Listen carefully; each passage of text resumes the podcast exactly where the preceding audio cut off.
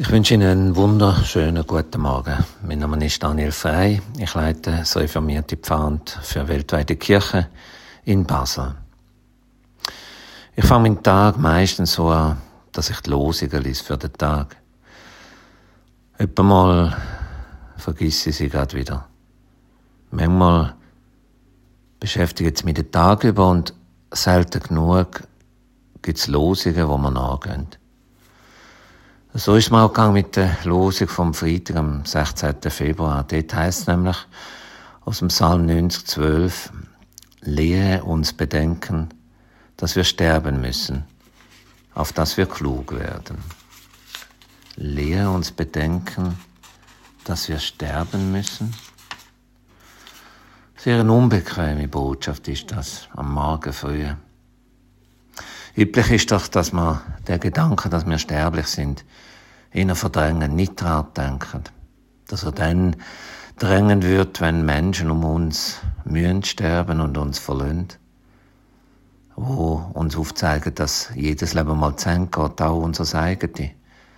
Ich mag mich noch erinnern, wo meine Großmutter gestorben ist. Da hat meine Mutter zu mir gesagt, bei aller Trauer um meine Mutter, so ist mir doch auch bewusst worden, dass es nichts mehr gibt zwischen mir und den Sternen und Gott. Das Bewusstsein für die eigene Sterblichkeit, die verdrängen wir meistens. Wir suchen Ausweis, Ausweg da.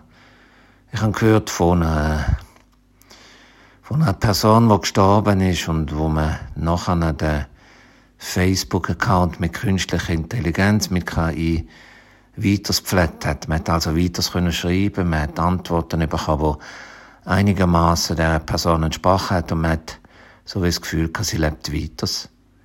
Zumindest virtuell ist sie unsterblich geworden. Oder das andere, wo ich schon erlebt habe als Seelsorger im Spital, dass ein junger Mann, der früh hat müssen sterben nach Krebs, sich nachträglich hat tief lassen und verschifft worden ist in die USA und dort in einer grossen Halle tief gefahren, darauf wartet, dass er irgendwann wieder zum Leben erweckt, wenn sein Krebs heilbar ist. Und wenn man ihn so ein bisschen, wie es beim Frankenstein ist, neu kann zum Leben erwecken. Das sind eher unheimliche Gedanken. Aber der ganze Vers, wenn man fertig lesen, hat ja ganz einen wichtigen Zusatz. Das heißt ja dort, lehre uns bedenken, dass wir sterben müssen, auf dass wir klug werden.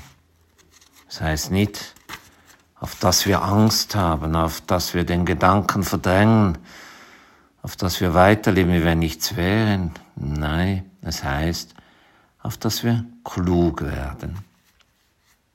Das Klug, das Gescheit, das Weise, sie hat im Alten Testament ganz eine praktische Ausrichtung. Es geht um eine Lebensklugheit, es geht ums Weise, es geht darum, dass man das Leben gut und recht und gerecht kann gestalten. Das ist auch die Art von Weisheit, von Klugheit, die der Salomon wählt, wo er unter allen möglichen Gaben kann auswählen.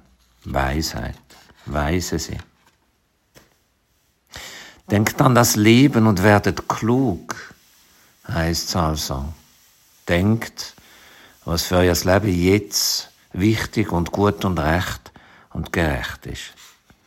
Mir selber ist es so gegangen, als ich als Pfarrer immer wieder vor Gräber gestanden bin, abgeschaut habe und gesehen habe, dass da ein Sarg oder eine Urne liegt und dass mit dem das Leben zu Ende geht und dass mein Leben ja auch mal so wird zu Ende gehen und meine Asche oder mein Körper auch so in der Erde wird liegen. Dass das bei mir so eine Form von Weisheit ausgelöst hat, die ich ganz praktisch umgesetzt habe. Mir ist bewusst worden, dass ich wenn ich so weitermachen und all diesen Normen entsprechen und Erwartungen, wenn ich an meine Pensionskasse denke und all die Sachen, die ich nachher erbringen und die Leistungen, die zählen und die anerkannt sind, dass ich dann eben nicht wirklich lebensklug bin. Das ist mit ein Grund warum wir uns entschieden haben, für sechs Jahre nach Chile zu gehen, für Basel-Mission, der Mission 21 und dort unterrichten an der Universität als Professor für praktische Theologie, Studenten, die aus armen Familien sind und wo der Glaube zentral wichtig ist. Die sechs Jahre haben mich verändert, haben auch mein Verhältnis verändert zum Leben und auch zum Sterben. Und ich bin dankbar dafür, dass ich so im Sinn von dem Psalmwort mich bemüht habe, angesichts vom Tod geschaut zu werden. Ich wünsche Ihnen so kleine Lebensweisheiten, die Ihnen aufblitzen, aufscheinen im Alltag, wo Sie begleitet und wo Ihnen ermöglichen, ein Leben zu führen, wo man kann sagen, ja, es ist ein gutes Leben. Und es ist ein Leben, wo auch mal darf zu Ende gehen in der Gewissheit, dass es weitergeht bei Gott. Ich wünsche Ihnen einen schönen und gesegneten Tag.